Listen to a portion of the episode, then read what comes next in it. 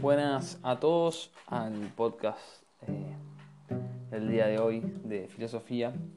Eh, bueno, estuve leyendo las, las dudas que generó el texto de la opción fundamental en el apartado de, del mundo y el subtítulo de una batalla cultural. La verdad que las dudas, bueno, eran todas muy, muy parecidas y eran todas muy, muy similares y rondaban siempre sobre los mismos temas. Entonces, lo que voy a hacer es eh, un poco responder en general e ir tratando de nombrar esos temas que fueron surgiendo en las dudas. ¿sí? Em, voy a ser diferente, quizás lo, lo, vayan a notar en el texto, porque eh, yo en general, esto es, quizás un consejo por si alguna, alguna, vez quieren hacer podcast ustedes para su vida personal o para compartir con amigos, yo en general armo un guion que es un poco después lo que yo les mando por escrito y después grabo el audio, ¿no? Basándome un poco en lo que escribí para tener un hilo conductor. Esta vez voy a hacer al revés a ver qué ocurre, ¿sí? Y también porque me parece que puede ser un poco más rico. A ver, la cuestión de, por un lado, les voy a nombrar ahora las dudas que así las, y las cosas que más surgieron, ¿sí? Las, preguntas.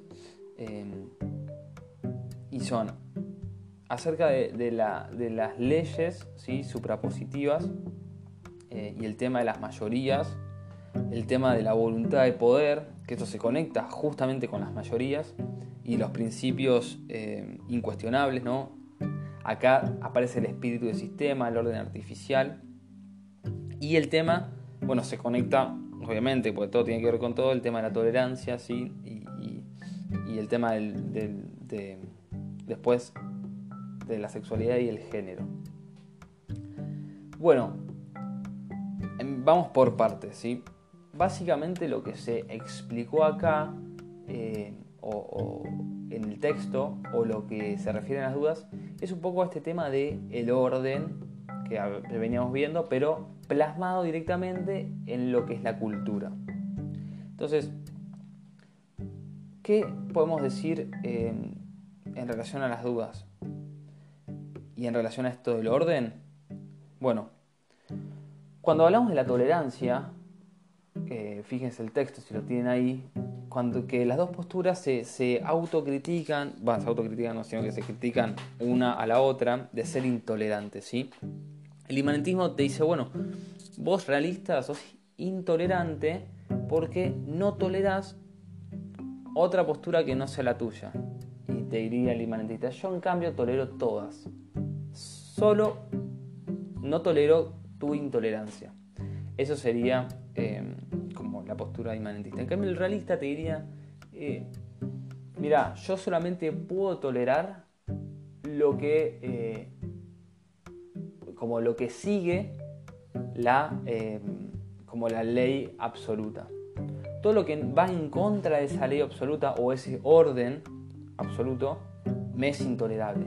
Por eso no puedo tolerar, por ejemplo, el aborto, te diría el realista. Porque va en contra de la naturaleza, va en contra de lo natural, de, de, de la vida natural, te diría el realista, ¿sí? Más allá después de, de la disquisición de cuándo o no cuándo arranca la vida y todas esas cuestiones biológicas, que me parece es una discusión más biológica y, y médica que, sí, o sea, es filosófica también, pero tiene mucha raigambre en lo que es lo biológico. Pero el realista te diría eso, bueno, va en contra de lo natural. Yo por eso no lo tolero, porque va en contra de lo natural. Entonces, acá está el tema de eh, lo del principio absoluto.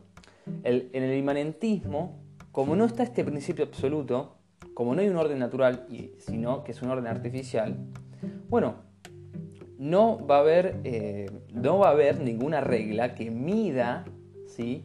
todas las cosas. Lo pongo en términos religiosos o, católicos o cristianos. O sea, como no hay Dios que te da los mandamientos y te dice, mira, vos si haces esto, esto, esto, vas a estar bien, te va a ir bien, vas a estar ordenado en tu vida, vas a encontrar la felicidad, vas a, vas a tener batallas que pasar, pero vas a ver que vas a, a largo plazo vas a estar bien. Y todas estas cosas evitalas, porque te dan, en el fondo te hacen mal. Aunque vos no te des cuenta, te hacen mal. aunque te digan que no, te hacen mal. Bueno, como no está Dios, ¿sí? o Jesús, que te, te acompaña en el camino, para el alimentista no existe eso, no, no, hay cabida de eso.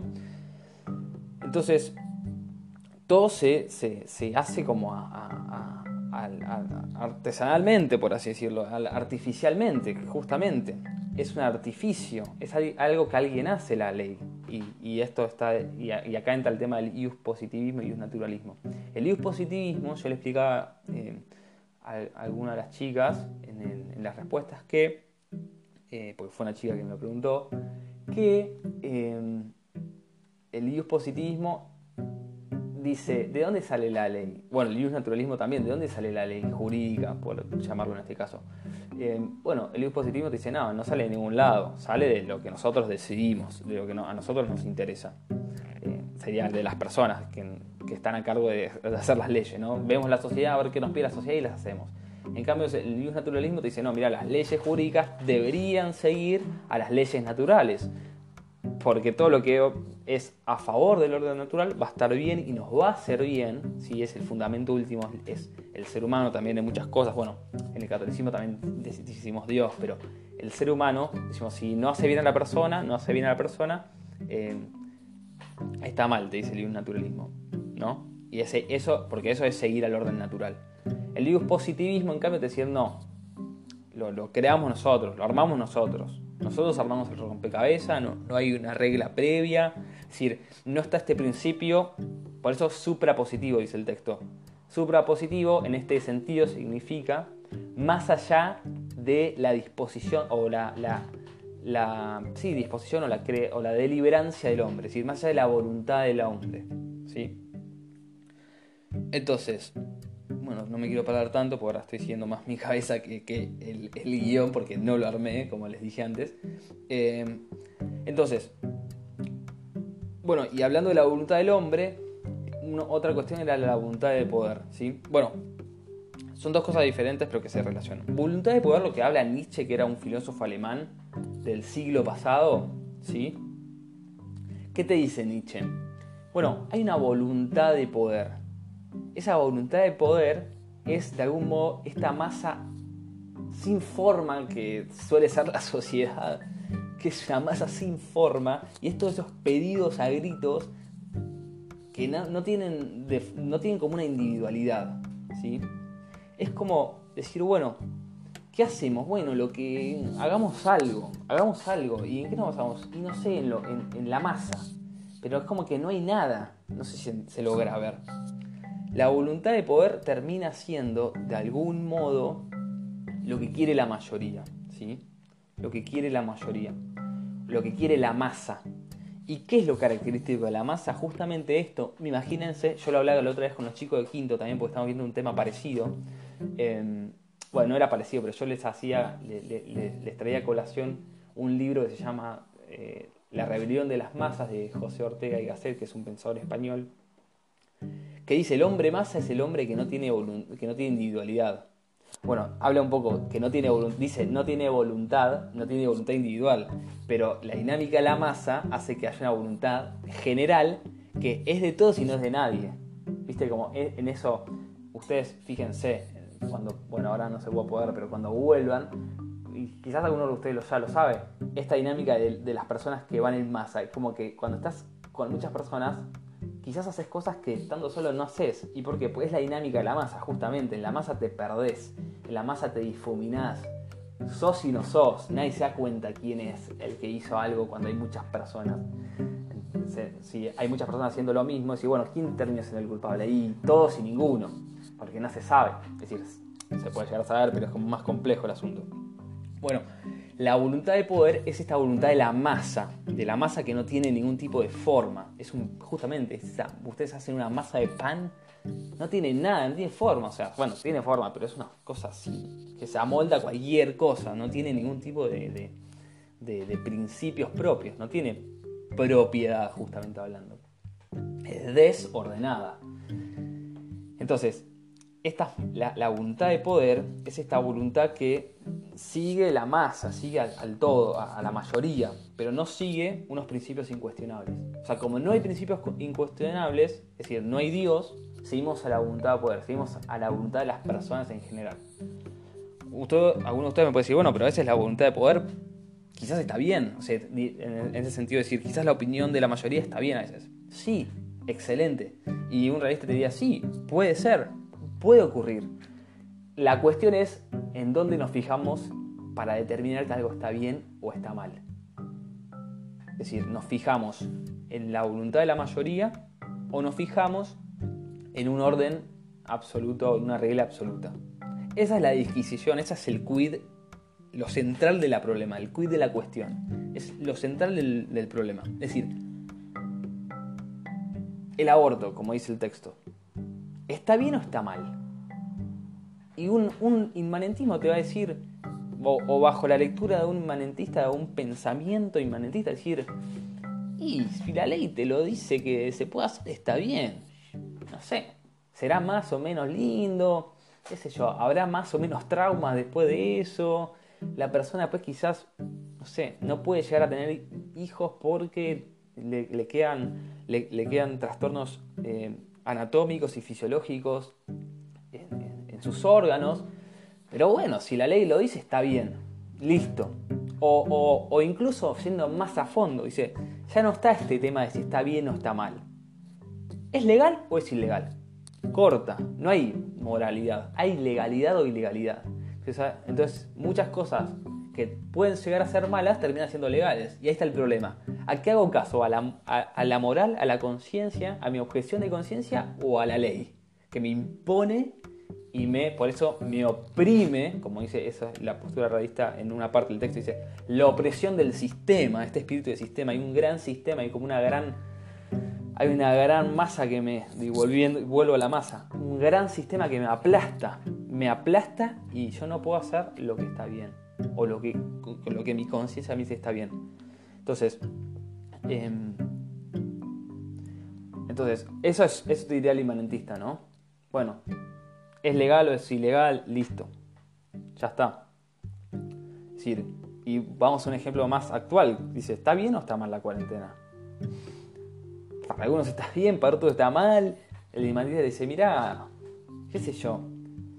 A mí no me gusta, pero es, obligatoria. ¿no? Y, si, si hago cualquier cosa, quizás me para la policía y me, juega una multa o algo por el estilo. Y yo no sé si me la quiero, quiero hacer eso.